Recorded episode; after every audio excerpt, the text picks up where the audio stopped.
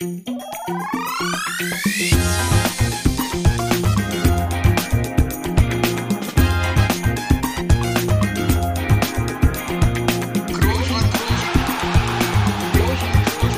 man nicht leicht heben, über den drüber, rüber, weg, rüber, weg. Einfach mal luppen. Ja, da sind wir wieder aber einfach mal Luppen und wir haben ihn ja groß angekündigt. Das heißt, wir, wir erwarten jetzt natürlich auch Besonderes heute. Ähnlich besonders wie er als Fußballer war.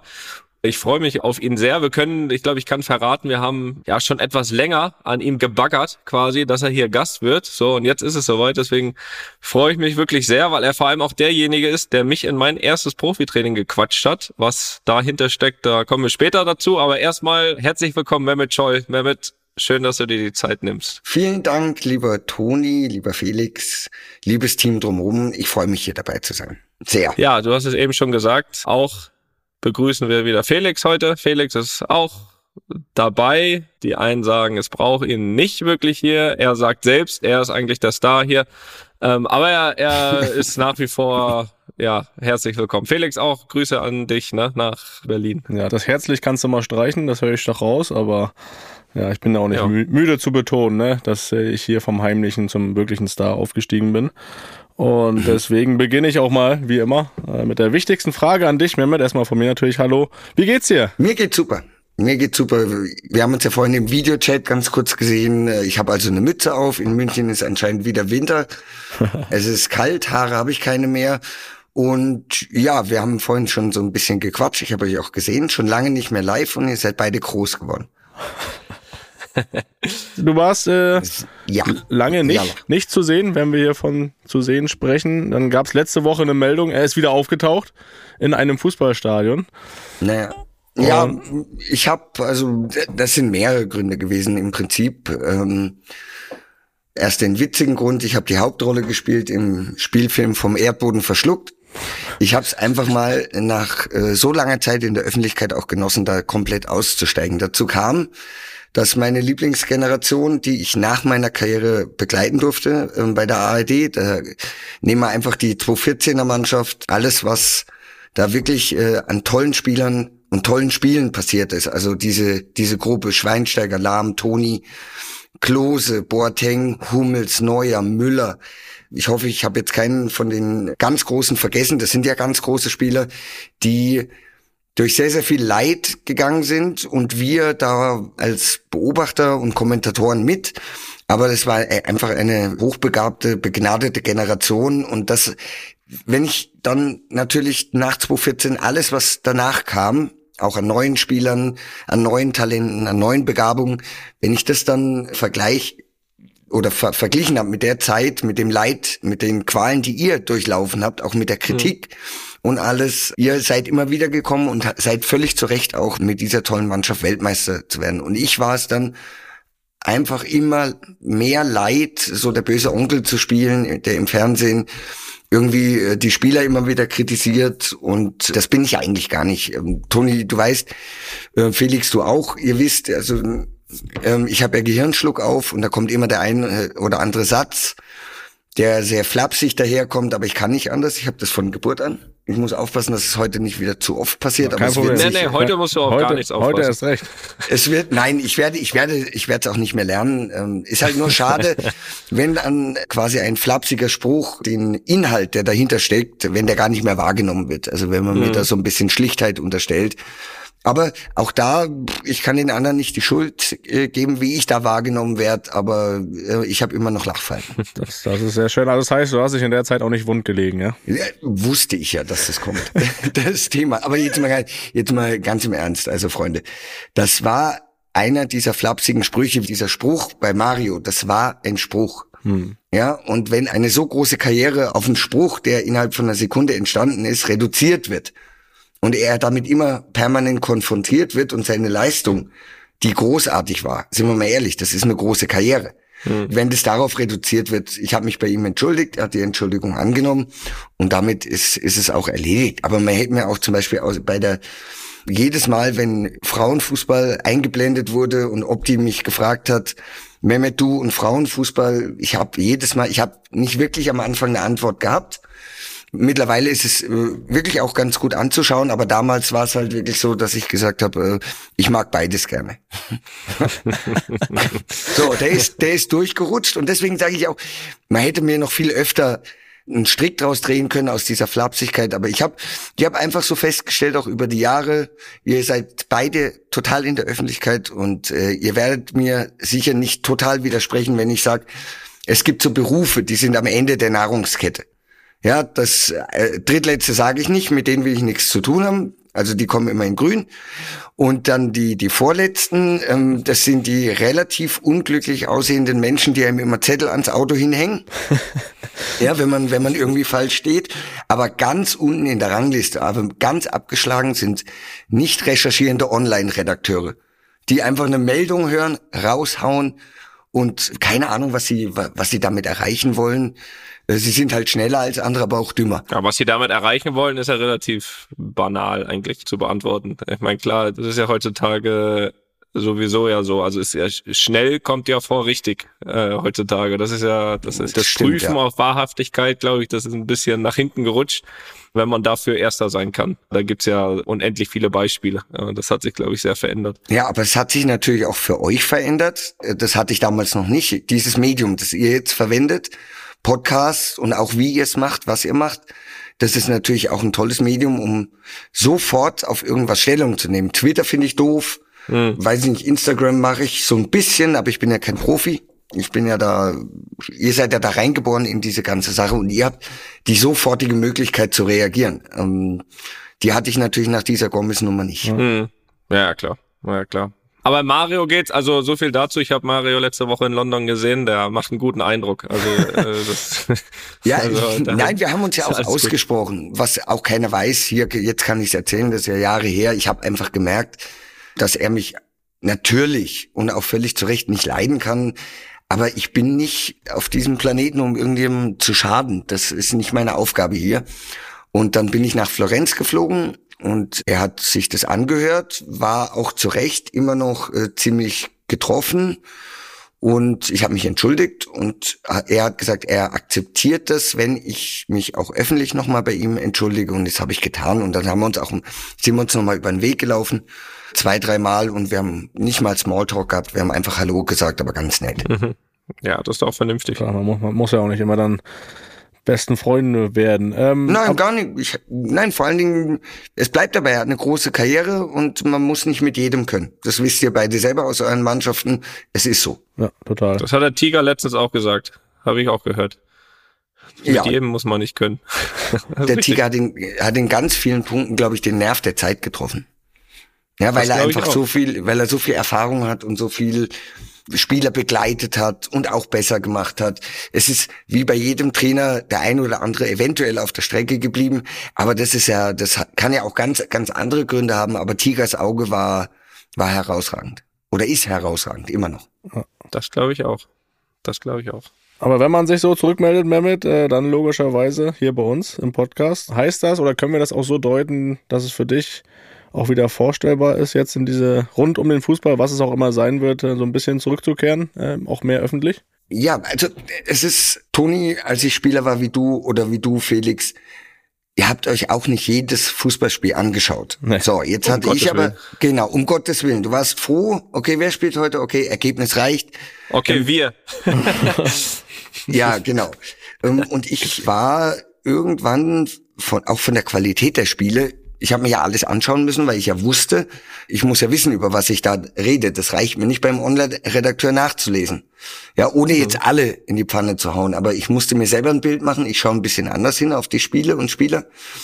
Und äh, ich war müde, äh, mir das mir das alles reinzuziehen und dann, wie gesagt, dann habe ich gemerkt, ich motz eigentlich viel zu viel. Das bin auch nicht ich. Hm.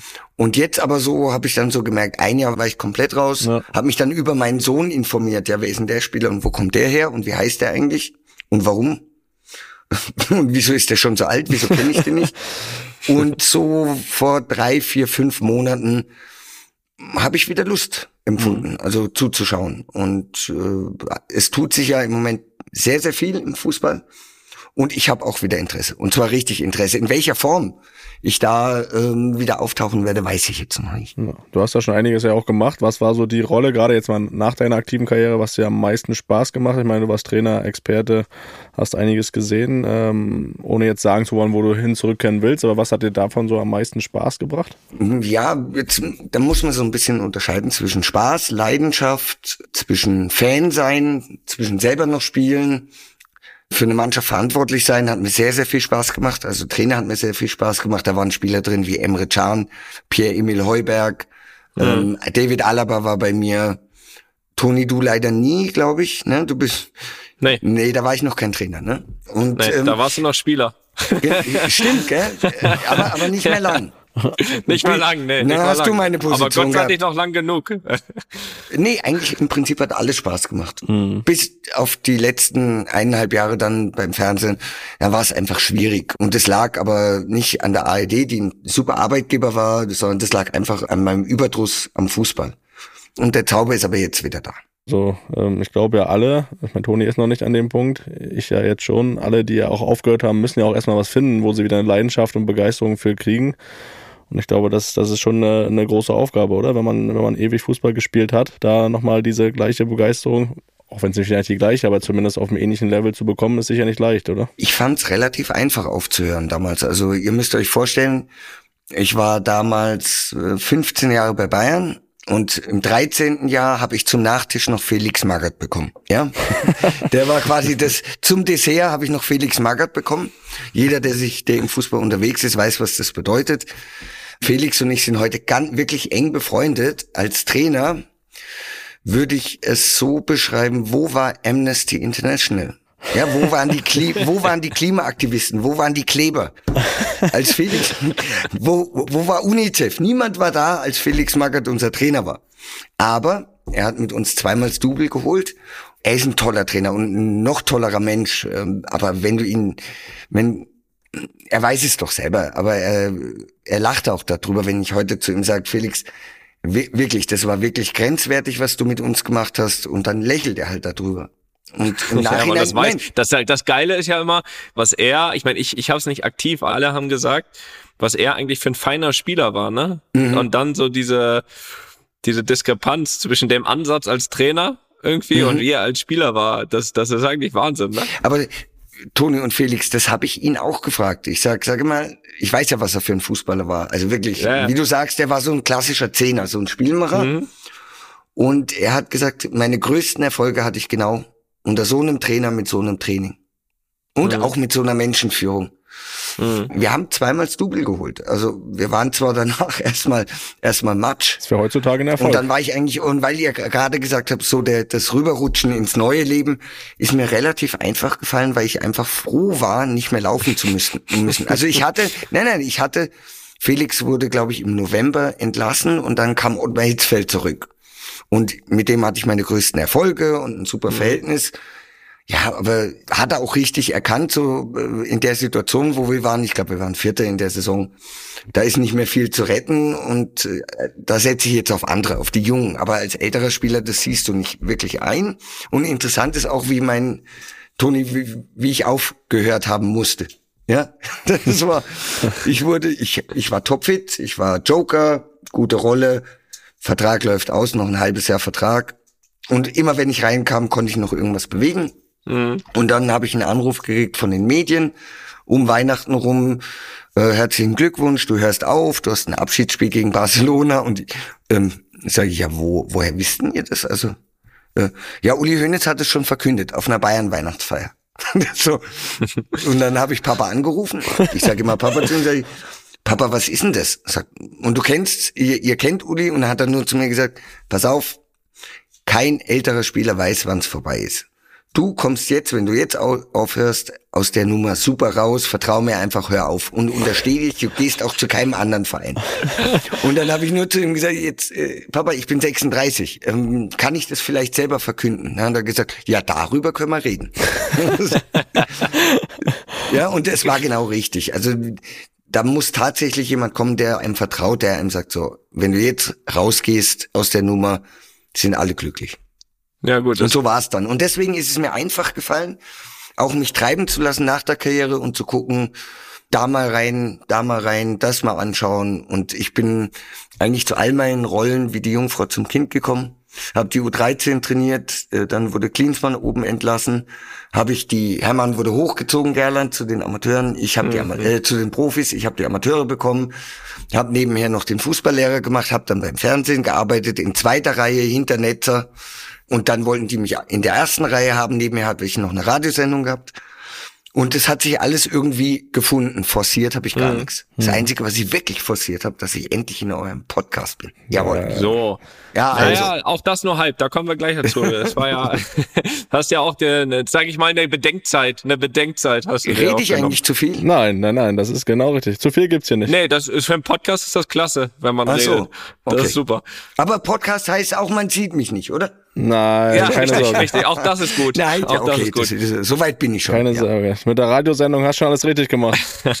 also zu dem, was du gerade gesagt hast, möchte ich zwei Sachen möchte ich dazu sagen. Das eine ist, Vielleicht ist gut, dass du auf Uli gehört hast. Äh, Gott sei Dank habe ich letztes Jahr nicht auf ihn gehört, weil er hat ja auch gesagt, ich bin für den aktuellen modernen Fußball nicht mehr zu haben. Gott sei Dank äh, habe ich nicht auch direkt aufgehört, dann wäre es zumindest mal eine Champions League weniger geworden. Und das Zweite, äh, nochmal einen Schritt zurück, weil mich das interessiert hat, ob jetzt so ein Spieler wie du, der ja dann schon zu den Älteren gehörte, die, weiß nicht, so viel vorzuweisen hatten, da unter Felix Magath, war das dann aber trotzdem so, dass du da irgendwie trotzdem nochmal irgendwie eine besondere Rolle hattest, da auch jetzt nicht jeden Quatsch mitmachen musstest, jeden Lauf, jeden Medizinball, weil das, was mhm. ich gehört habe aus mhm. Schalke zum Beispiel, ist, dass da ja, glaube ich, also nicht nur genauso, sondern glaube ich wahrscheinlich noch eine Stufe mehr als bei Bayern so gemacht hat, aber dass Raoul, der ja damals da war, mhm. dass er da dann ja, doch gesagt hat, okay, du machst einen Lauf weniger. war das, Nein, war das, das bei ist, dir auch so? Es ist völlig richtig, Toni. Was er gemacht hat, ist tatsächlich die ersten zwei bis drei Wochen, die wirklich brutal waren.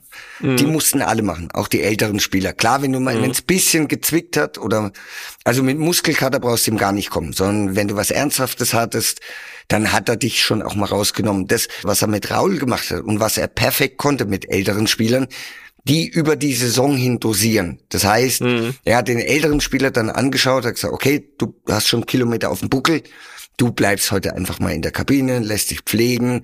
Aber die ersten drei Wochen, diese wirklich mhm. brutalen Wochen, die hat auch ein Raul machen müssen. Ja, und mhm. ich, ich hatte da gerade aufgehört und Raul hatte dann irgendwie in Augsburg mit Schalke Pokal oder ich weiß nicht, was das war. Und dann, der hat wirklich einen Platten hinten links gehabt. Also der ist geeiert.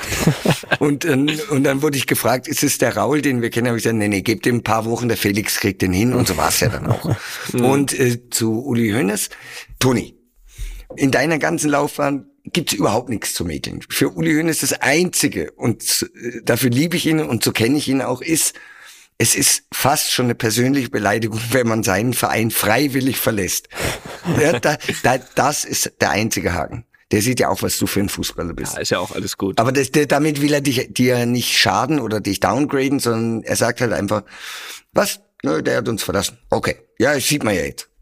So ganz einfach. Das ist einfach seine Liebe und das wird immer seine Liebe bleiben. Nein, das ist auch alles gut. Ich bin ja auch wirklich kein nachtragender Mensch. Von daher, da ist jetzt, um Gottes Willen, da ist ja auch überhaupt gar kein schlechtes Verhältnis. Ich kann mir noch erinnern, vor paar Jahren, da wo, wo auch mein Film rauskam, da war er der Erste, der gesagt hat, okay, er kommt auch zur Premiere, hat er auch noch ja, eine ganz nette Rede gehalten genau. und so weiter. Glaub mir, zwei Dinge dazu, Toni. Der Uli, wenn er dich irgendwo sieht, er wird ein Strahlen im Gesicht haben und dich in den Arm nehmen, wie halt einen verlorenen Sohn in dem Fall. Ich bin der uneheliche Sohn, du bist der verlorene Sohn. Und deine Karriere ist so ja unfassbar, hätte ich beinahe schon wieder groß gesagt. Nein, die ist einfach riesig. Und das hast du dir erarbeitet. Und ich glaube, so im Rückblick war das für dich und deine Entwicklung eigentlich der logische nächste Schritt, weil du auch gemerkt hast, bei Bayern München, okay, ich komme hier an meine Grenzen, auch von der Akzeptanz her, von mhm. der Liebe her, obwohl die Leistung eigentlich nie war es für mich so ein Spieler wie Philipp Lahm. Den hat man aufgestellt und man wusste, da kommt Qualität. Mal hast du auf einer Skala von eins bis zehn, mal hast du eine sieben gespielt, mal eine neun, mal eine acht, mal eine zehn. Aber damit kann man umgehen. Es, es wird dann irgendwann halt zur Normalität. Und bei dir, du hast dich selber dann jetzt nochmal auf ein neues Level gehoben. Und es wäre wahrscheinlich ohne diesen Schritt nicht in der Form so passiert. Also im Prinzip war es für alle Beteiligten war es okay. Und für dich, ja, also ich meine, so absolut. lange Real Madrid. Ich habe eben noch mit meinem Sohn über dich geredet, auch über dich, Felix. Mhm. Und ähm, er kennt euch beide und der hat gesagt, Papa, also die Karriere von von Toni ist ist unfassbar. Sagt er, also ich habe auch mit Spielern gespielt oder Gegenspieler, auch der aller allergrößte, beste war Sidan mhm. zu der Realzeit und nicht weit entfernt dahinter, oder fast, kann man sagen, die haben sich nichts geschenkt, war Lothar Matthäus. Vom Können her. Und mhm. ich sehe dich, Schweinsteiger, Lahm, Müller, Neuer, auch Boateng, zwei, drei, vier Jahre als Weltklasse, als Elite. So, wo man sagt, es gibt ja, es gibt ja immer gute Fußballer und immer viele neue, die kommen und so. Und dann gibt's halt so einen Mbappé, der rausragt, so ein Benzema, dann gibt's euren kleinen Modric-Stich, dann war es Schweini, Lahm und das sind doch mal andere Karrieren, als, als, als Beispiel ich gemacht habe. Ja, meine war, war okay. War gut. Na, ja, untertreiben wir mal nicht, aber nee, da kommen wir, kommen wir gleich noch zu, dass du ja auch einiges mitgenommen hast, ne?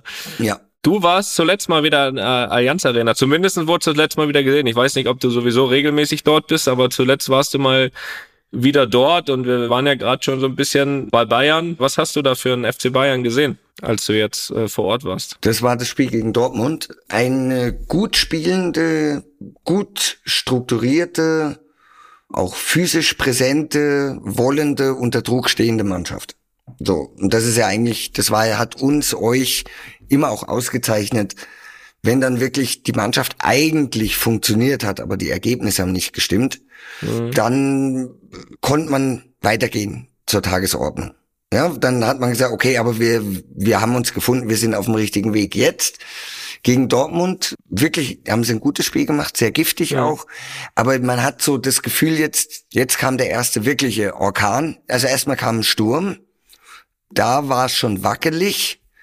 Und dann kamen jetzt diese drei Klatschen hintereinander. Davon erholt sich eigentlich eine Mannschaft mit einer guten Struktur oder eine gewachsene Mannschaft. Dann mhm. vergleiche ich das jetzt mal mit eurer Mannschaft. Mit, auch mit der 214er Mannschaft. Das ist eine stabile Achse.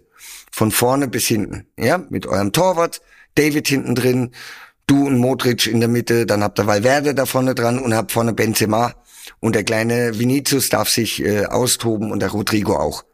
Ja, das mhm. ist so ein, wie, wie bei der, kann man gleichsetzen mit 214. Und wenn das Gebilde stabil ist, nimm eure erste Halbzeit im WM-Finale. Ja, das hält keine Mannschaft aus, so nervös zu beginnen, mhm. glücklich mit 0-0 in die Pause zu gehen. Ich will dich daran nicht erinnern. Du weißt selber, du hast in deinem ganzen Leben noch nie so einen Kopfball gemacht wie erste Halbzeit. Ja, ich war auch nie am Pen. Noch nie einen Kopfball gemacht. Nicht so einen, nie einen genau, Kopfball genau, gemacht. Genau, und auch noch nie im WM-Finale. Ich aber auch nicht. Also danach, da habe ich gemerkt, danach auch nie wieder. Nein, und da habe ich aber gemerkt, und so zu spielen und dass es dann 0-0 steht. Und mit den Spielen im Rücken, die vorher waren, habe ich ja in der Pause gesagt, ich glaube, wir werden Weltmeister. Wenn eine Mannschaft, die so strukturiert ist, die so stark ist, wenn die rein aufgrund der Nervosität nicht wirklich ins Spiel findet, spätestens zweite Halbzeit ist die weg. Und genauso mhm. war's. Und das meine ich, das fehlt im Moment bei Bayern, diese, diese Struktur in der Mannschaft, diese Klarheit, wer macht denn überhaupt was? Wer mhm. darf kreativ sein? Also Alfonso Davis war auf, hatte auf einmal die Nummer 10 auf dem Rücken. Die Rollen waren nicht klar verteilt. Jetzt ist dann irgendwie, was ich auch nicht wirklich verstehe, das Müller-Thema ist ein Thema. Das Kimmich-Thema ist anscheinend ein Thema. Ich krieg's ja auch nur von außen mit. Ich, ich schaue aber auf den Platz und sag, okay, mhm irgendwas passt nicht. Nee, das ist ja für uns interessant, weil ich meine, das ist ja, du hast es gerade gesagt, 15 Jahre, es ist ja auch dein FC Bayern ein Stück weit und uns interessiert ja genauso wenig wie dich, wer woraus irgendwo ein Thema macht, sondern uns interessiert ja, was du als ehemaliger Fußballer, auch Trainer siehst, was du von außen siehst, weil das irgendwas aktuell nicht funktioniert. Ich meine, das ist, das ist offensichtlich. Hat jetzt Guck, man hat natürlich auch die Spiele geschaut, auch gegen City, weil ich ja auch wusste, dass das, wenn wir unseren Job machen, dass unser unser Halbfinalgegner ist. Und habe dann jetzt auch am Wochenende das Spiel ein bisschen geschaut in Mainz am Nachmittag. Und es, es sind ja schon so Sachen, die man eigentlich, eigentlich von Bayern in dem Sinne nicht kennt. Also so ein mhm. Spiel am Wochenende, normalerweise kennt man das nicht. Wenn du als Bayern, glaube ich, normalerweise 1-0 führst in Mainz zur Halbzeit, dann ist Mainz eigentlich froh, wenn es am Ende nur 0-2 ausgeht. Das würden dir dir wahrscheinlich unterschreiben in der Halbzeit. So, aber das richtig. ist eben ja aktuell nicht so. Und das ist, das ist halt die Frage, weil ich bin da viel zu weit weg und sehe, wie gesagt, aber auch nicht alle Spiele, ein bisschen, bisschen was schon. Und da ist hm. für uns halt auch interessant zu hören, was siehst du da? Und ich meine, du warst ja auch Ewigkeiten Mitspieler von Olli, von Brazzo, die mhm. da ja, jetzt auch, äh, ja auch den Hut aufhaben. Hast du da eine Meinung zu? Siehst, siehst du da irgendwas oder ist das einfach jetzt, sage ich mal, einfach auch ganz normal, wenn du so okay. eine Phase hast, dass einfach bei Bayern logischerweise alles hinterfragt wird? Oder hast du da auch irgendwie klare Meinung, so da oder da oder daran liegt's? Also grundsätzlich mal vorneweg, wir ehemaligen Spieler, äh, wir dürfen alle nicht so tun, als hätten wir immer nur gewonnen, ja, oder ja, nicht klar. auch mal solche Phasen gehabt. Also Bayern ist Zweiter, zwei Titel sind weg und äh, sie haben immer noch eine Chance auf den dritten. Und dann stell dir mal vor, worüber wir jetzt reden, dass eine Mannschaft Meister wird und man redet von einer verkorksten Saison. Alle paar Jahre gibt's das bei Bayern, äh, dass das wirklich ein Jahr, also ich habe 15 Jahre da gespielt, achtmal haben wir es gewonnen. Ich glaube, wir waren einmal Sechster und einmal Vierter und ansonsten auch mal Dritter und Zweiter in den 15 Jahren. Also wir, wir dürfen alle nicht so tun, als sei das äh, jetzt ähm, was noch nie da das gewesen erste Mal. ist. Ja, genau. Also äh, so, wir Eltern müssen da sagen, müssen da sagen, okay, jetzt schauen wir aber vielleicht anders hin. Ich schaue anders auf das Spiel. Es gibt bei mir vier Punkte, auf die ich achte. Der erste Punkt ist, fühlen die Spieler sich wohl, wenn sie auf den Platz gehen? Wissen sie, was zu tun ist? Spielen sie gemäß ihren Fähigkeiten auf den richtigen Positionen? Darf jeder er selber sein? Hat er Freude? Mhm. Oder was auch sein kann, wenn man Topleistungen bringt, ist Angst. Okay. Äh, das hilft aber nur mal in einem Spiel oder kurzfristig, aber das sind die beiden Möglichkeiten.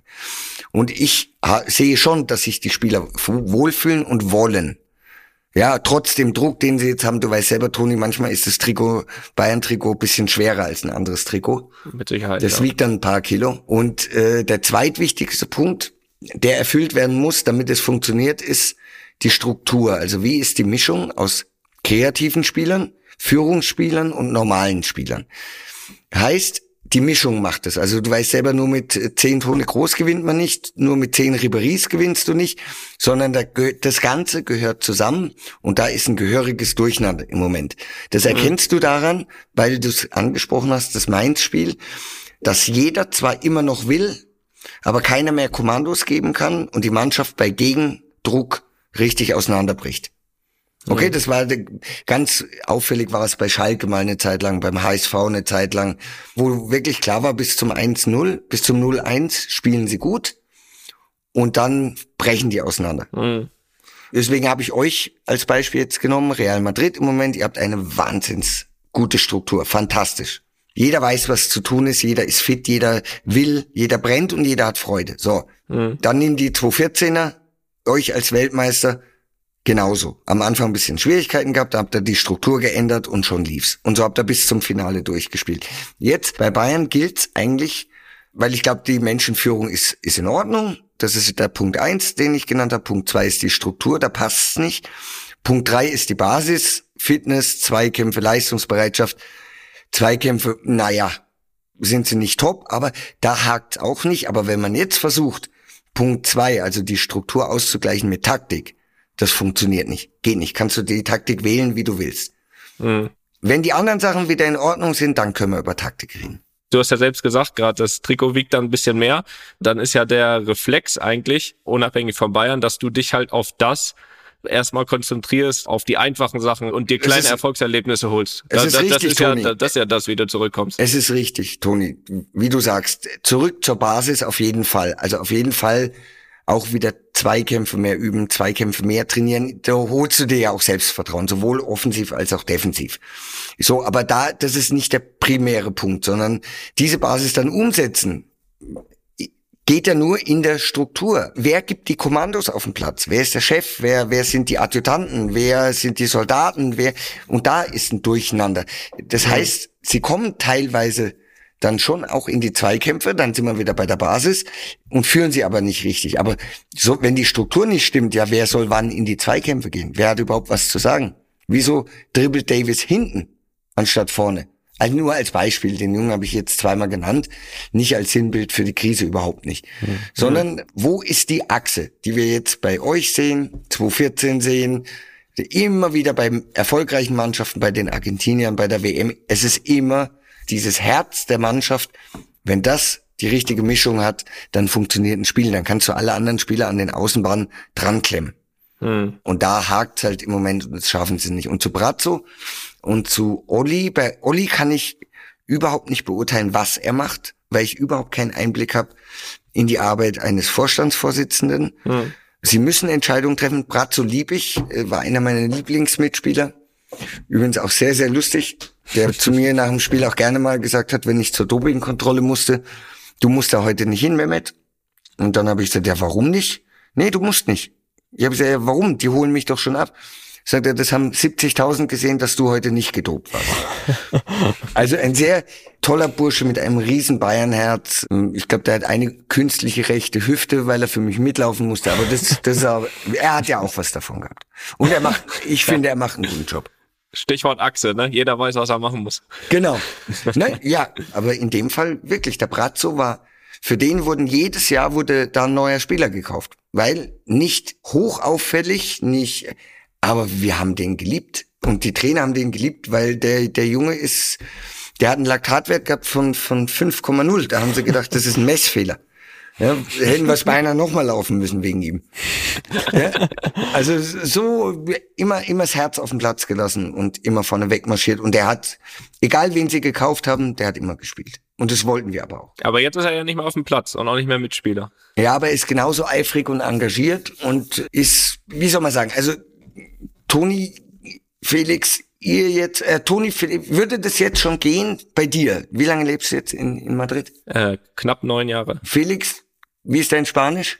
Boah, entwickelt sich, aber sehr langsam. Okay, aber traut ihr euch beide zu, einen Konzern wie Real Madrid zu leiten? Nee. In dieser Sprache auch. Und Medienarbeit und alles und, und Verträge und alles in einer fremden Sprache. Das vergessen es die kommt Menschen. drauf an. Also ich muss es dann natürlich ja auch selbst entscheiden. Weißt du, wie ich meine? Also mir wird's ja in dem Sinne, wenn ich das Angebot hätte, dann müsste ich halt ja für mich abwägen, schaffe ich das oder nicht. Ich glaube, er schafft es. es es, er muss nee, nee, das war ja nur darauf bezogen, ja, ja, was du ja, mich Toni, gefragt aber hast. Du musst es, ja, aber du musst es ja jetzt nicht in dem Style machen, wie es bisher alle gewohnt waren. Der Brazzo nee, macht's nicht. und überhaupt der nicht. macht's total authentisch und so wie er ist. Und ich habe nix, also ich weiß auch nicht, ich habe zu wenig Insider-Informationen, habe auch nicht wirklich viel Kontakt zu Bayern München zur Kabine oder irgendwas, als dass ich jetzt sagen könnte, da ist jetzt irgendwas unehrlich gelaufen oder verkehrt. Ich sehe nur, wie er sich präsentiert ich äh, schaue mir die Transfers an und er macht einen guten Job. Das, was jetzt gerade passiert, als Verein insgesamt da wieder Ruhe reinzubringen und eine Struktur reinzubringen. Wer hat hm. überhaupt welche Aufgabe? Auch Aufgaben zuteilen. Klar. Und wieder Vertrauen schenken und die Freude zurückbringen. Und dann wird Bayern München auch äh, in Zukunft oben sein. Aber jetzt haben sie eine Phase, wo es halt äh, schwierig ist. Jetzt wird ja, ja, klar, nee, deswegen Aufgabe. ja auch quasi die Frage, weil du kennst sie ja besser. Wie gesagt, wie vorhin schon gesagt, mich interessiert das überhaupt nicht, ob jetzt Themen an einzelnen Spieler äh, aufgemacht werden oder auch Themen jetzt bei Olli oder Bratz. Aber genau deswegen fragen wir dich, ob du ihnen das zutraust, weil du sie viel besser kennst als die, die über sie schreiben und auch viel besser als als wir beide. Ja, bei Olli das ist ja, äh, weil du weißt ja, wie es ist, wenn du so eine Phase hast. Du weißt ja am besten, wie es dann in einem Verein wie Bayern, ja, oder man kann es ja übertragen, das wäre hier in Madrid ja genau das Gleiche, wie es da läuft. Und ich glaube, das. Kannst ruhig sagen, wie es da rund geht dann. Ja. Ja, ja, genau, genau. Ähm, und das Schiff dann halt wieder, sage ich mal, in, in ruhige Gewässer zu führen, das ist ja eine Riesenaufgabe. Ja, also wie, wie gesagt, äh, über Ollis äh, Job oder Jobbeschreibung weiß ich viel zu wenig, um das zu hm. beurteilen. Brazzo macht es gut. Weißt du, Toni, jetzt können wir drüber diskutieren, Zeitpunkt, Nagelsmann, was war vorher schon kaputt, was zeigt sich erst jetzt, das weiß kein Mensch. Vor der Entlassung war klar, okay, irgendwas rumort. Das hat man gemerkt, das hat man auch mhm. gesehen auf dem Platz, irgendwas passt nicht. Was genau? Es kommt ja bei Bayern nichts mehr raus. Ich wollte neulich, oder nichts mehr rein, nichts mehr raus. Ich wollte neulich meinem Sohn, der den Nachwuchs so ein bisschen trainiert bei Bayern und macht es gut, ähm, der diese Schiene auch gehen will. Ich wollte ihn Mhm. besuchen. Toni, es war ausgestorben. Es war wie Fort Knox. Also Fort Knox, Okay. Wer das nicht weiß, das ist die sicherste Bank der Welt.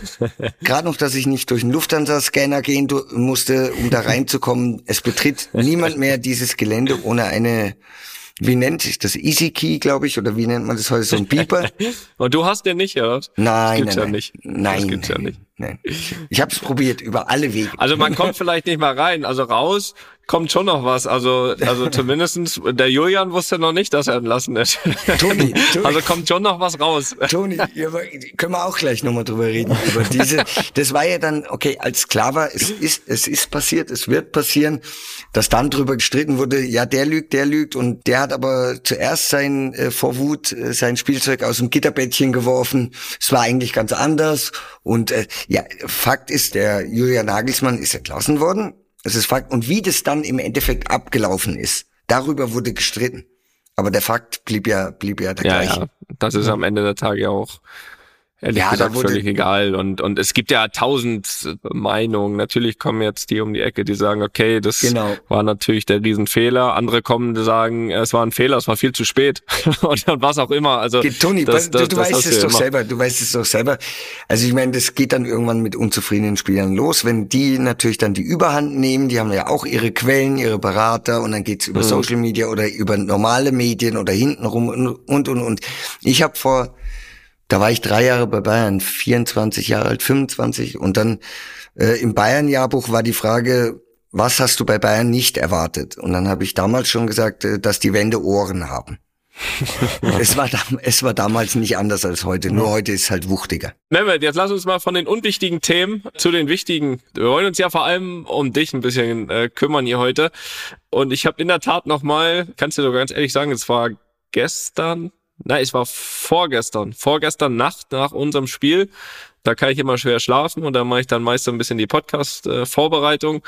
Und da habe ich mir noch ein paar Videos angeguckt, äh, auch von dir mit ein paar Aussagen. Das war relativ äh, lustig und dann war ich auch irgendwann schon fertig mit mit der Vorbereitung und habe ich ja trotzdem noch weitergeguckt. Dann habe ich zum Beispiel, du wirst dich gut erinnern, irgendwann, weiß nicht, vor ein paar Jahren hattest du auf jeden Fall einen Auftritt bei, bei Inas Nacht. Das war gut, hat Spaß gemacht Okay, zuzuschauen. ja. Weiß nicht, ob du dich noch dran erinnerst, Doch, wahrscheinlich doch, schon. das- Doch. Und jedenfalls in einem Interview hast du gesagt, und das ist ein Thema, was ich wirklich sehr gern mit dir besprochen habe, äh, besprechen würde, weil da hast du dich auch ausführlich zu äh, geäußert und ich glaube, dass es auch wichtig ist für die für die nächsten Jahre. Du hast gesagt, der kleine Mehmet ist eigentlich mit dem Ball unterm Arm aufgewachsen und dass dein Alltag eigentlich war, ganz früh in deiner Jugend auf der Straße spielen, auf dem Bolzplatz spielen, zehn Stunden am Tag, ohne Vorgaben. Erstmal vorneweg, würdest du dich noch so als, als, als typischen Straßenfußballer beschreiben? Und wie war, wie sah dein Alltag aus als, als kleiner Bub? Also zunächst mal vorneweg, ihr beide seid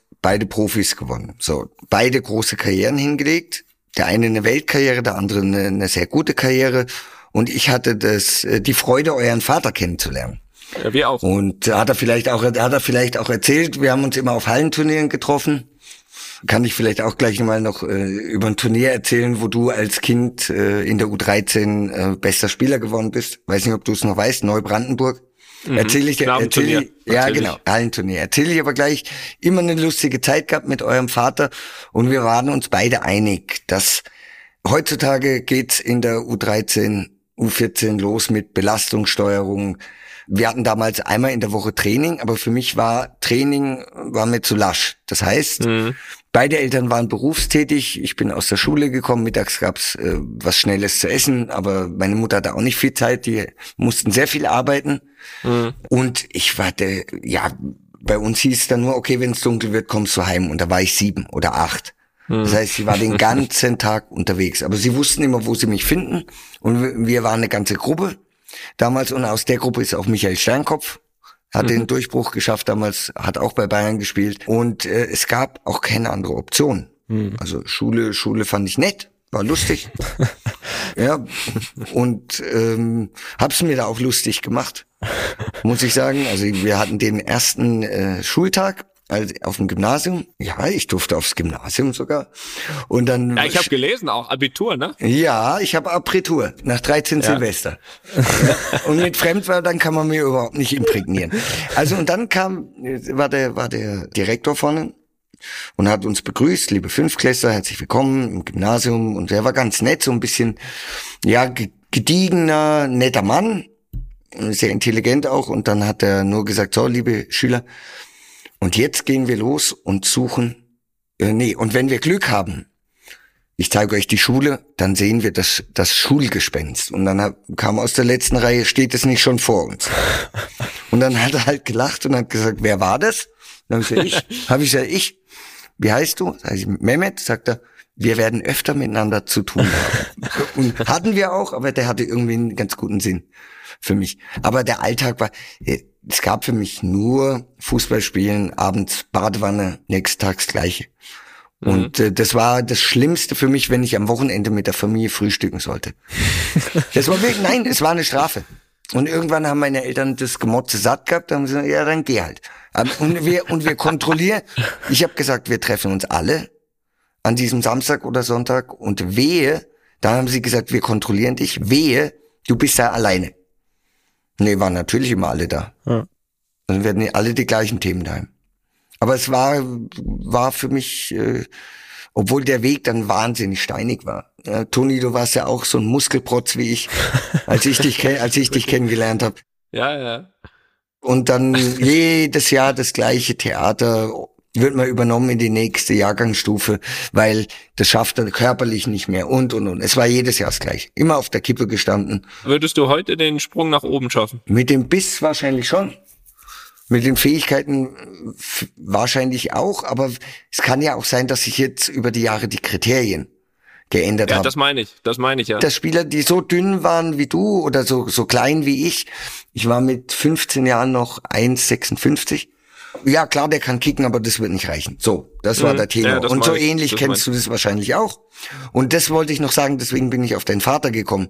Wir waren uns einig, damals schon, dass du, um so einen Schuss zu haben, Felix, du, um so eine Technik zu haben, Toni, du, um so, so eine Übersicht zu haben, das musst du millionenfach üben und du musst es üben dürfen. Und wenn du das heute anschaust, auch, ich habe ganz viele Dinge, nach dem Training gelernt. Diese ganzen mhm. Freistöße. Ja, mhm. da musst du dir die Mauer holen. Äh, die äh, Mitspieler, die noch was machen wollen, bleiben noch draußen. Und es war alles erlaubt und gewollt.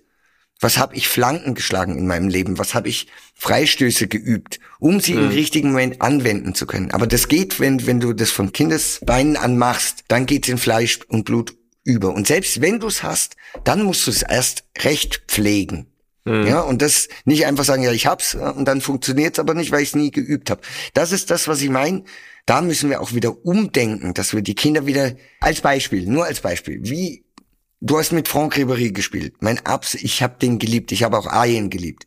Ich habe eure Mannschaft sowieso gemocht. Aber wir wundern uns und, und die ganze Welt freut sich, dass Franck Ribéry so ver verrückte Sachen macht auf dem Platz. Mhm. Und alle sagen, ey, wie kann einem sowas einfallen? Also selbst ich, sitzt dann da und sagt so, oder bei sie dann, ja, und sagt so, ja, unglaublich. Und dann wundern wir uns aber, sie dann weniger, aber wundern wir uns, wenn Ribery dann außerhalb vom Fußballplatz auch Unsinn macht. Weißt du, der, der sieht die Welt anders, der muss den Raum anders wahrnehmen auf dem Platz. Du musst den Raum auch anders wahrnehmen. Ich kann mir nicht vorstellen, dass du ein schlechter Autofahrer bist, weil du vorher schon weißt, wer wo oder von wo ein Auto kommt oder wann die Ampel äh, rot wird. Das ist einfach drin. Naja, nur mit Stauenden hat er so seine Probleme. Hat er? Ja. Ja, das akzeptiere ich nicht. da versuche ich ab und zu mal ein bisschen anzuschieben. Aber das ist ein anderes Thema.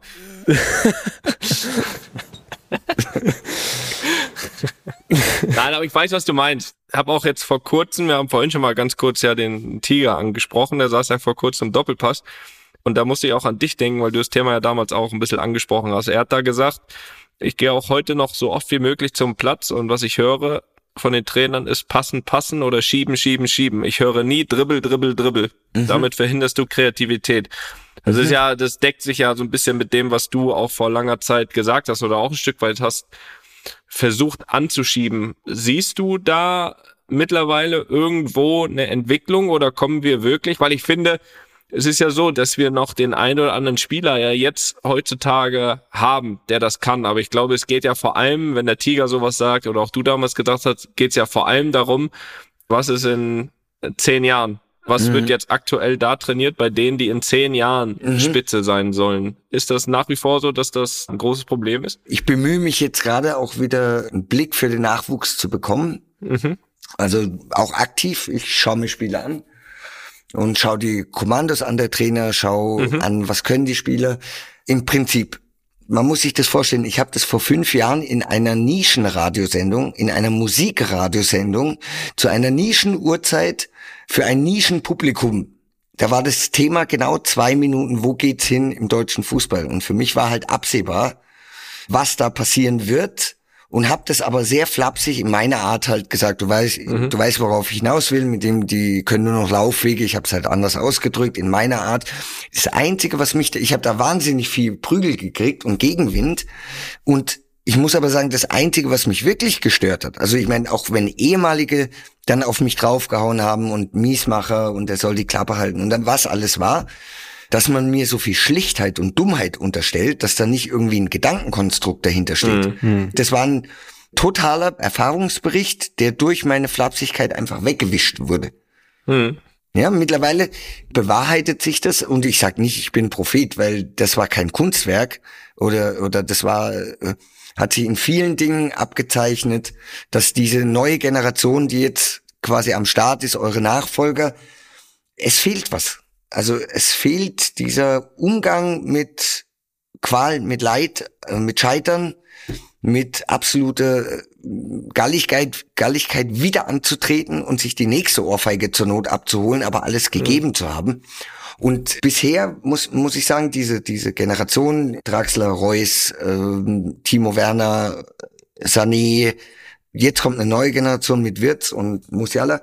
Aber diese Generation, die jetzt quasi am Ruder ist, die euch eigentlich nachfolgt, die haben ihr Versprechen bisher, sie sind große Versprechen, aber sie haben sie bis jetzt noch nicht umsetzen können, weil es immer, wenn es hart auf hart kommt und eng wird, dann sind halt vielleicht auch andere Tugenden gefragt als die, die sie berühmt und bekannt gemacht haben. Es ist aber auch so, lass uns mal nochmal einen, einen ganz kleinen Schritt, eine Nachfrage, einen Schritt zurück, auch wie es bei dir war. Ich meine, bei dir war es ja dann auch irgendwann nicht mehr nur noch zehn Stunden Bolzplatz. Irgendwann war es ja dann wirklich äh, mit Sicherheit auch äh, mehr Training, als es so ein bisschen in den professionelleren Bereich ging. Jetzt mal das Mannschaftstraining damals.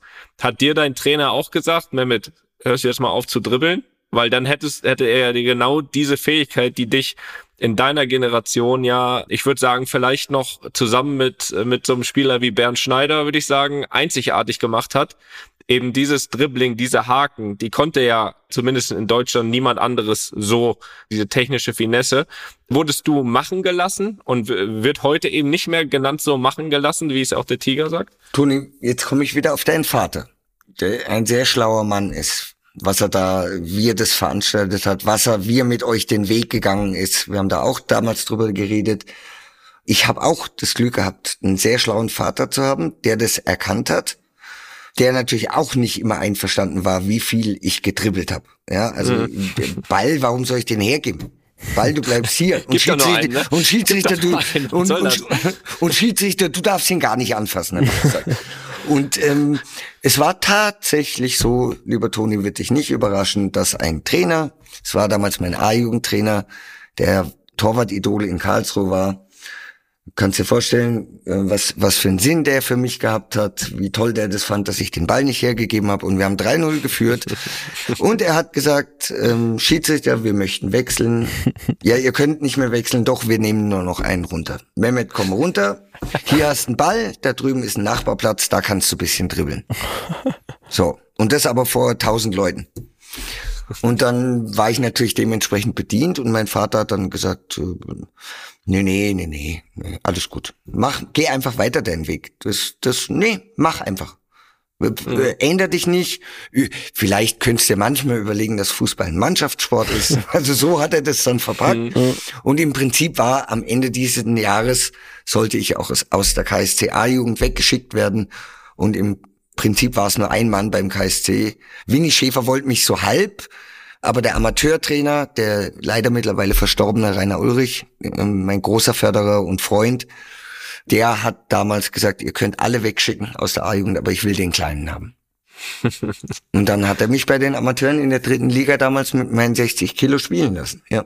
Und ein Jahr später war ich Profi. Der Tiger des KSC. Ja, natürlich, ja klar. Das, was du ja sagst, ne? Das, die Widerstände waren halt da und du musstest gegen ankämpfen und äh, da, ist, da ist ja die Frage, ob die Generation. Felix, immer. Ja, und die Generation, die du ja auch gerade angesprochen hast, die hatten sie vielleicht zu der Phase äh, im Jugendbereich, ach zu der Phase, sie hatten ja vielleicht fast nie, wenn sie in diesen Leistungszentren dann immer schon alles serviert bekommen haben. Und äh, na, da sehen wir jetzt die Langzeitwirkung vielleicht, glaube ich schon. Also, ich meine, du hast die Probleme sowohl Bayern als auch jetzt in Deutschland ja, dahingehend analysiert, dass, dass es einfach fehlt, irgendwo Widerstände zu überwinden. Zu oder? überwinden, ja, natürlich. Ja.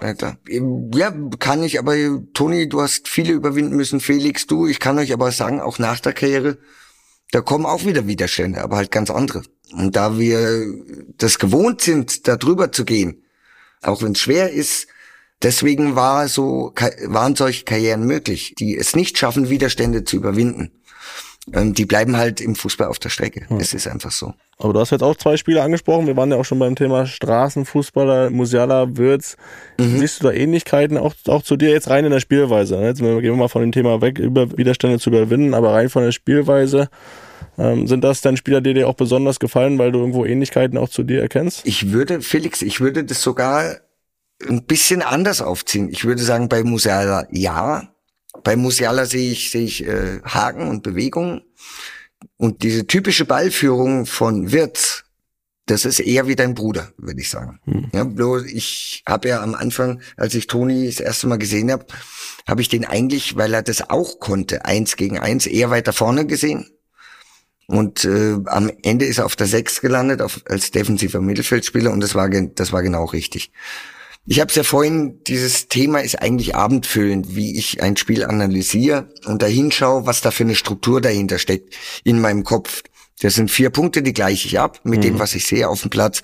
Und genau diese, bei der Struktur, beim Strukturthema, dieser Charakter Franck Ribéry, der funktioniert ganz anders, als jetzt ein Christian Leil auf der rechten Seite gespielt hat oder ein Andy Görlitz und ein Marc van Bommel funktioniert wiederum ganz anders als ein Arjen Robben und zwar nicht übrigens nur auf dem Platz, sondern auch als Mensch. Also ein Ribéry, wenn du vor der Mannschaft kritisierst, ja, der zeigt den Vogel, der, den hast du verloren. Den Marc van Bommel, wenn du schwächst vor der Mannschaft, sagt er, ja, du kannst mich mal. Ja, also wenn die alle ihren Platz haben, gerade diese, diese Machtposition, Toni hat auch auf dem Platz eine Macht und eine Ausstrahlung, aber jetzt anders als Van Bommel. Aber trotzdem ist es ein Spieler, der so oft den Ball hat, der ist mächtig. So, da hast du die Wahnsinnigen, ja, nenne ich sie gerne, die Kreativen, ja, die Kreativen ähm, und die aber auch, wenn es eng wird, auch unbequem sind mit Blicken oder halt dann in der Mannschaft auch mal stunk machen oder was auch immer.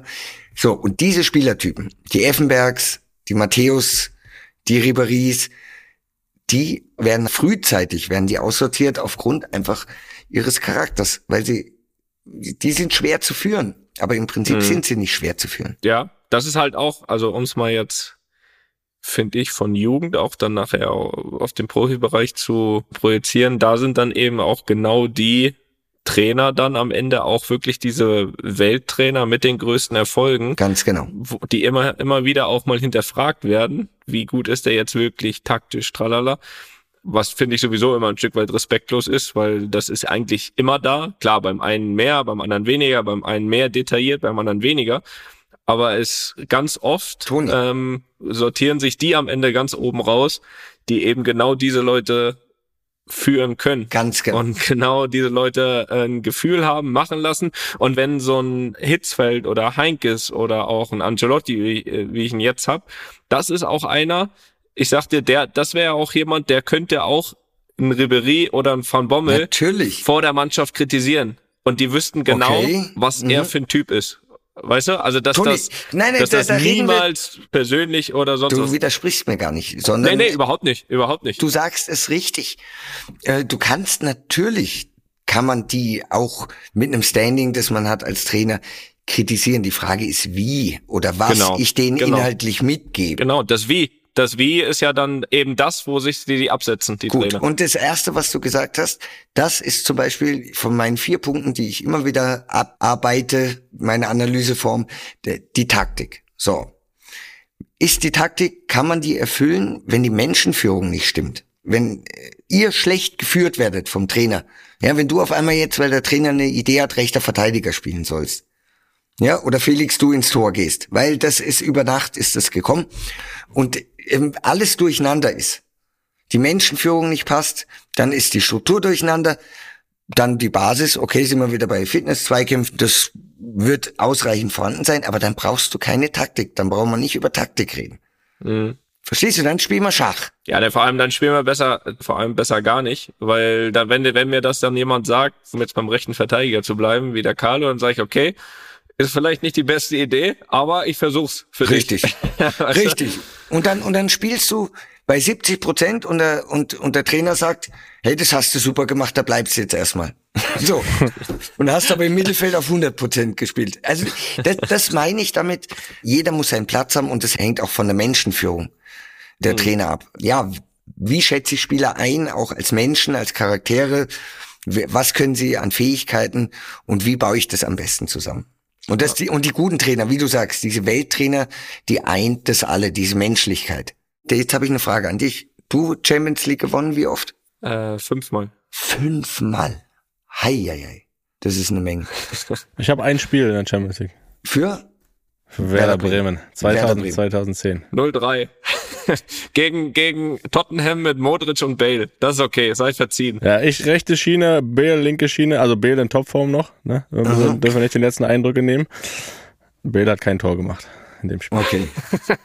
Na, nee, aber halt, ja, Moment, ganz kurz. Also, wir reden jetzt von Millionen Menschen, die Fußball spielen. Und von diesen Millionen über die Jahrzehnte haben, was weiß ich, lass 10.000, 15.000 geschafft, einmal Champions League zu spielen. Da gehörst du dazu. Du, ich bin, Und das ist so oder so stolz. eine Leistung. Ich bin sehr stolz. Ja, kannst du auch sein.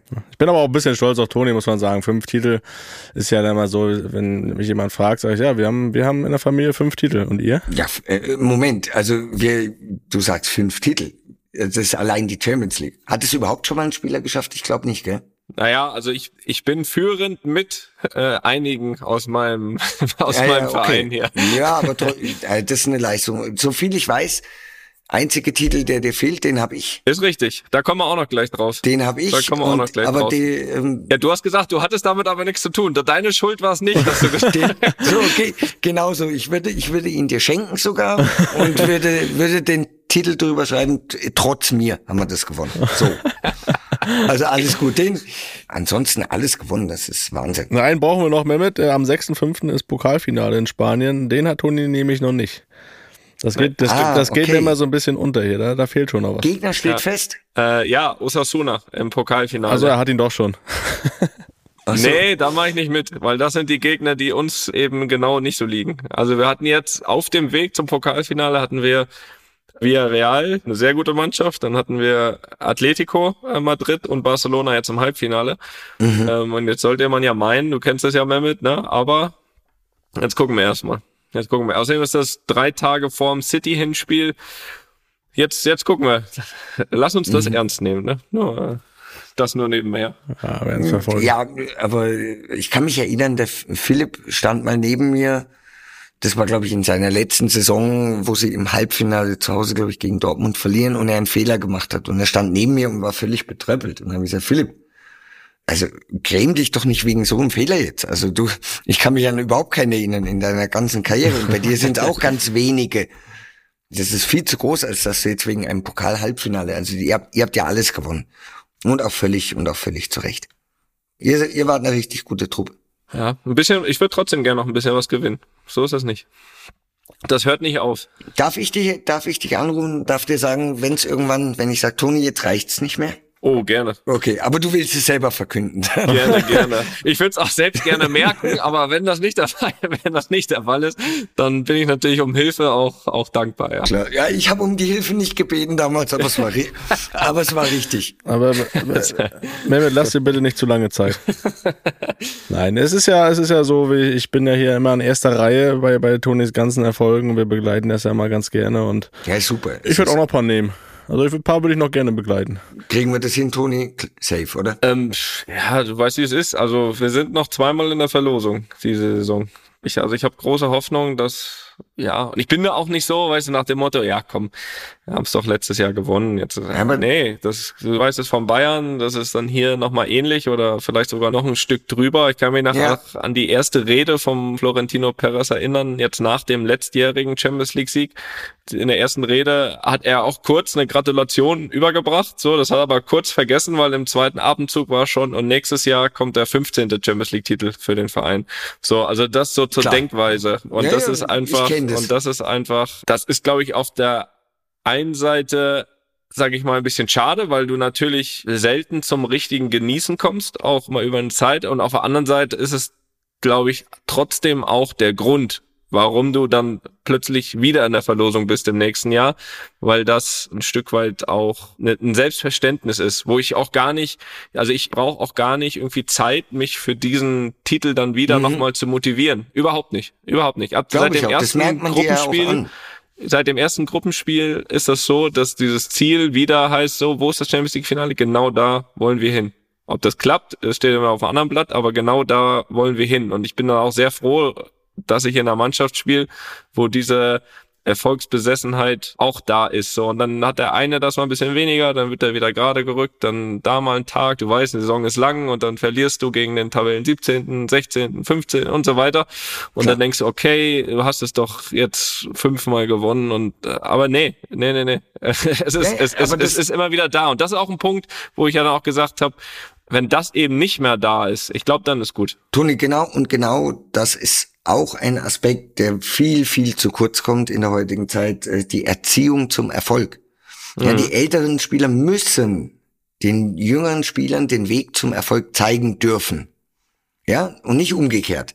Mhm. Und äh, du bist quasi da reingerutscht, hast so viel Gefallen dran gefunden, Dinge zu gewinnen, wie schön das ist, da süchtig sein ist das falsche Wort, aber die Gier lässt nicht nach man will gerne mal locker lassen, natürlich. Und es ist auch richtig, mal vielleicht eine Zeit lang locker zu lassen, aber du willst da wieder hin, wenn du das Ding, mhm. wenn du das, äh, den Erfolg mal gekostet hast.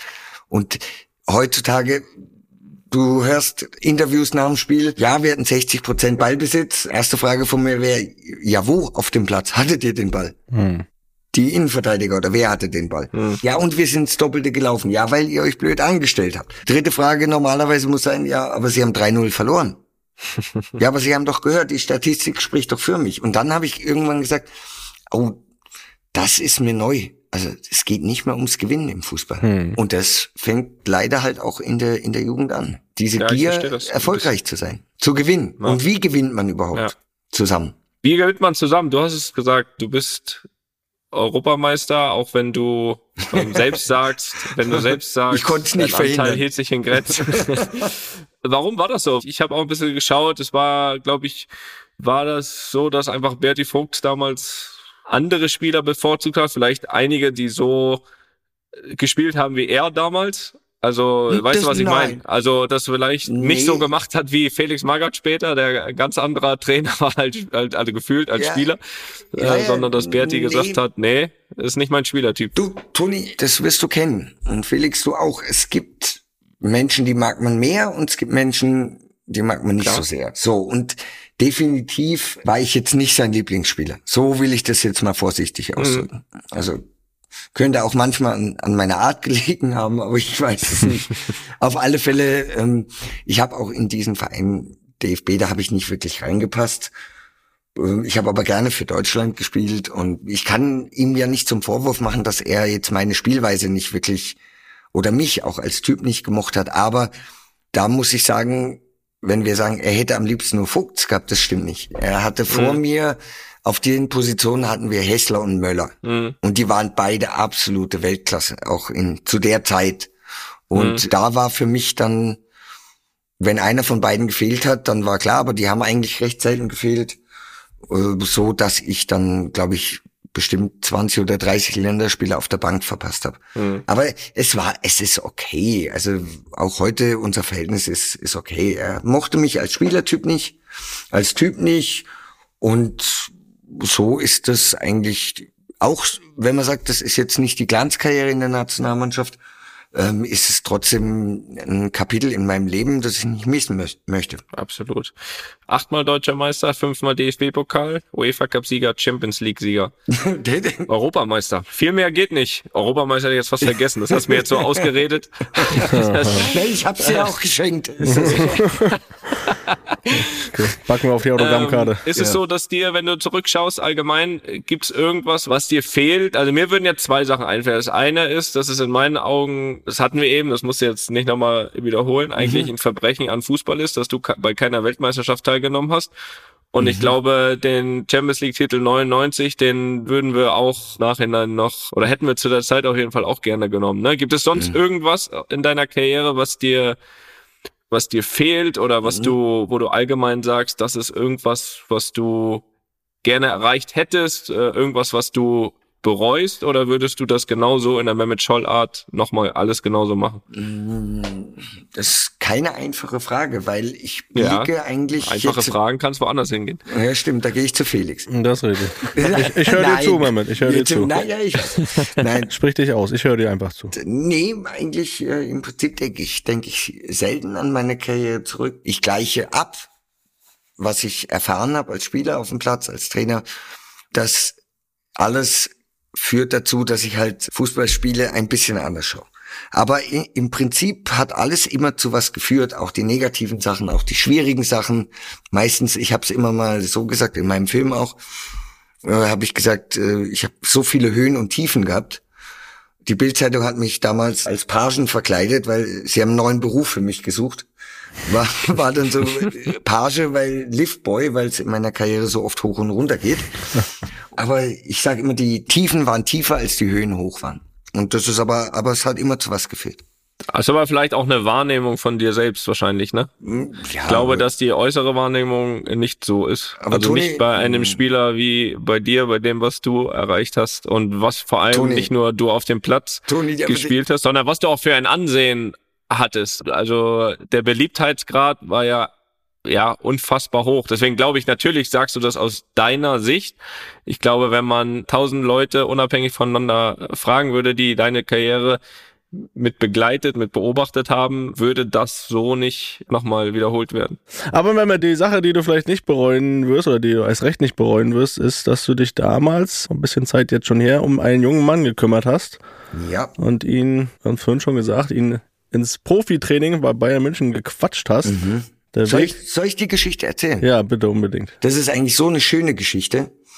Eigentlich für mich eine seltsame Geschichte, weil ich wieder mal verletzt war. Die Profis waren in der Champions League auf Reisen und ich war nicht mitgenommen worden, weil ich zwar fit war, gesund, nee, gesund war, aber noch nicht fit war. Das heißt, ich hatte Rückstand und habe dann die drei Tage, wo die Jungs unterwegs waren, alleine an der Zebener Straße Reha-Training gemacht. Also Toni weiß es sicher, du weißt es auch, Felix, das ist dann halt einfach, das ist halt nicht Fußball.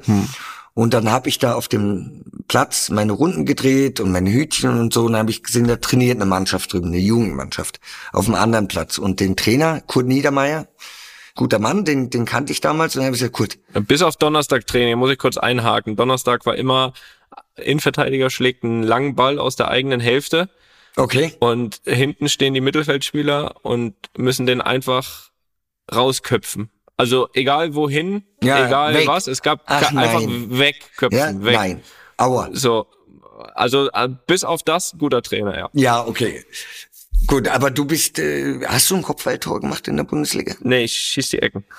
Das stimmt. Kennst du doch. Ich, ja, ja, genau. aus einer Ecke bei mir auch unmöglich ein Tor. Also ich bin auch hundertmal in den Strafraum gerannt und der Ball kam nie, wo ich hätte mit dem Kopf hinkommen können. War halt so. Ich glaube, vier habe ich gemacht, ich weiß aber nicht. Und dann habe ich den Kurt gefragt, ob ich mittrainieren kann bei euch. Das war damals die A-Jugend, hieß es noch. Ja. Und dann nach 20 Minuten, 25 Minuten hat auch Spaß gemacht, endlich wieder, also auch Körperkontakt und war halt A-Jugend halt, Jugendfußball noch. Aber war, war schon ein gutes Niveau. Und dann bin ich nach einer halben Stunde zum Kurt Niedermeyer gegangen und habe gesagt, ähm, wer ist denn das da? Und dann hat er gesagt, ja, das ist Toni Groß. Habe ich gesagt, ja, was macht der hier?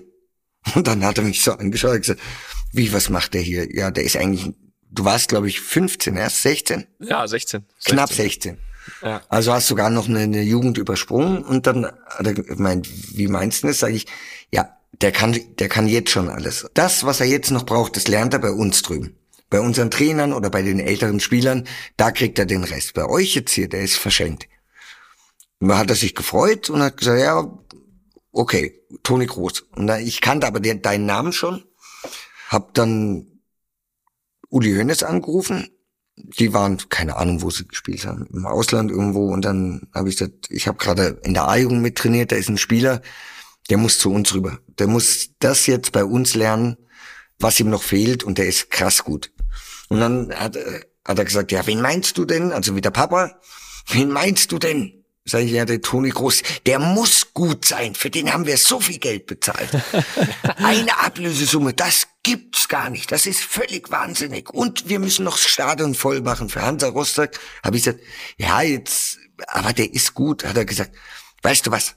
Schau doch du, dass du erstmal wieder gesund wirst und kümmere dich um deinen Laden.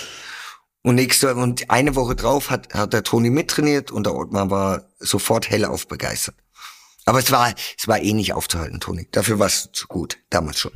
Aber es hat schon trotzdem sehr geholfen. Und es hat ja nicht nur das geholfen, dass ich dann rübergehen konnte zu den Profis. Es hat, und das ist ja auch ein Riesenunterschied zu heute, ne? Ähm, ich glaube, wenn du heute als junger Spieler rübergehst zu den Profis, dann bist du nach zwei Trainingseinheiten, bist du da integriert, genau. dann mhm. ist das so. Aber damals war das ja noch nicht so. Und das war für mich halt als 16-Jähriger ein unfassbares Fund, jemanden dort wie dich zu haben, wo ich wusste, so hier habe ich schon mal einen, der mich unterstützt. So, da gehst du mit einem ganz anderen Gefühl nicht nur da in die Kabine, wo du ja schon dich hinsetzt, Kopf runter und und ich weiß aber noch nicht mal dort geduscht, dann immer wieder rüber zum das, Duschen. Ja. Und das ist ein unfassbares Fund, auch dann im Training das zu trainieren, was man kann. Wenn du weißt, okay, da ist so ein bisschen jemand, der hat hier ein riesen Standing in dieser Kabine und der beschützt dich so ein bisschen, ne? Weil das war ja, das ist ja noch eine ganz andere Kabine, wie es heute eine Profikabine ist.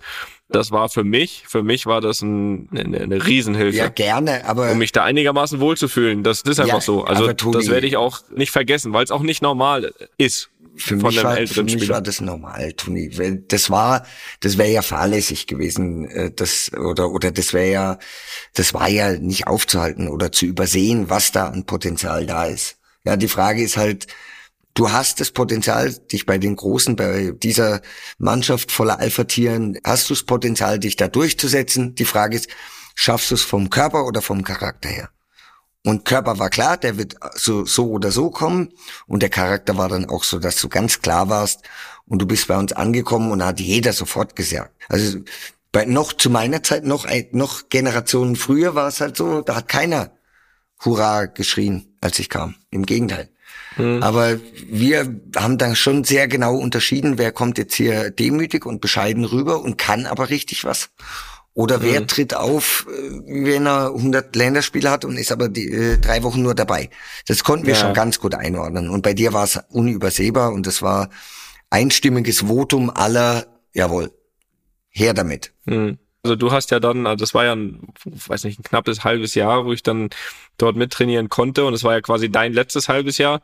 Äh, was mir dann äh, auch noch ein Stück weit geholfen hat, ist, dass dann, also das war ja dann der Sommer, da wurden ja da ein paar Verpflichtungen getätigt und so ein bisschen das, was du angefangen hattest, war dann ab dann so ein bisschen der Miro. Miro war dann eigentlich auch jemand, der der mhm. natürlich damals irgendwie ja. eine riesen Verpflichtung war, in dem so, äh, aber auch einfach ein ein toller Kerl, Super der da der, ja. das so ein bisschen gefühlt übernommen hat, irgendwie meine Patenschaft, ja, wie man es nennen kann. Aber das war, es ist einfach so, als junger Spieler hilft das unfassbar, vor allem in, in einem Team wie Bayern München. Ne? Das ist ja auch nochmal, auch noch mal ganz anders zu sehen, als in irgendeine andere Profikabine mhm. zu kommen. Von daher hat das auf jeden Fall sehr geholfen. Das, das freut mich. Freut mich wirklich. Mehmet, bevor wir jetzt zum Ende kommen, wir sind nämlich am Ende, aber wir haben dich ja hier angekündigt und wir haben auch mal aufgerufen, ob der eine oder andere, der uns hier auch wöchentlich zuhört, eine Frage hat an dich. Und ich würde jetzt mal mit einer Frage von einem Hörer das hier abschließen. Gut, okay, gerne. Und zwar vom Lukas aus München, passenderweise. Servus Felix, Servus Toni und natürlich Servus Mehmet. Hier ist wieder mal Lukas aus München. Nachdem ihr endlich mein großes Jugendidol Mehmet Scholl zu Gast habt, wurde es mal wieder Zeit, mich bei euch zu melden. Ich freue mich auf jeden Fall schon sehr auf diese Folge von euch drei Sprücheklopfern. Und damit auch zu den Fragen. Äh, mich würde nämlich brennend interessieren, ob Mehmet heute immer noch 67 Kilo geballte Erotik sieht, wenn er in den Spiegel schaut. Neben diesem Spruch gibt es ja noch eine lange Liste an legendären Zitaten von Mehmet. Von Oliver Kahn über die Grünen bis hin zu Mario Gomez oder auch Horst Held. Mhm. Bereut er irgendeinen dieser Sprüche und hatte dieser, dieser Einfluss auf seine Karriere positiv oder negativ? Also über Mario haben wir vorhin gesprochen, das können wir weglassen. Also erstmal natürlich ganz wichtig, äh, die geballte Erotik. Siehst du naja, die immer noch? Nein, das sind jetzt äh, 69 Kilo pures Dynamit. Das hat sich verändert. Das hat, das sich, hat verändert. sich, man wird reifer, ne? Man ja, reifer. Da, ja, man verändert sich man verändert sich. ähm, im, Im Prinzip, also Toni, ich meine, du kennst mich aus der Kabine, du kennst mich so, du kennst mich vom Fernsehen auch. Ich habe so eine Art Gehir Gehirnschluck auf. Mhm. Also das ist dann so quasi ähm, muss raus. Ja, es ist es kommt raus und dann ist es draußen und was Leute dann daraus machen. Ich will natürlich niemanden verletzen, aber was Leute daraus machen, das kann ich dann nicht beeinflussen. Ich kann nur sagen, das Anstrengendste für mich beim Fernsehen äh, zu arbeiten, wirklich das Anstrengendste war, äh, mein Hirn zu filtern. Dass mir nicht irgendwas rausrutscht, ähm, was äh, total daneben ist, was mir aber in dem Moment durchaus auch mal in den Sinn gekommen ist mit meinem Humor. Also ich habe es dann irgendwie auch weggegrinst und habe es runtergeschluckt und habe dann äh, fürchterliche Kopfschmerzen gekriegt, weil ich es nicht gesagt habe. Aber eigentlich war es für alle Beteiligten gut. Es bleibt dabei, ich bin nicht auf der Erde, äh, um Schaden anzurichten oder ähm, Leute zu betrügen oder zu hintergehen. Das, dafür bin ich nicht gemacht. Ähm, ich bin eher dafür da, dass äh, den Menschen, wenn sie es mögen, mit mir eine gute Zeit haben oder über mich lachen können, mit mir lachen können. Ähm, aber den, den Rest dann, ob das jetzt jedermanns Humor trifft, das kann ich nicht beeinflussen. Aber ich kann ihn jetzt auch nicht mehr ändern. Eben, das ist zu spät. Ja, ja, das da ist zu spät. spät. Da geht nichts mehr.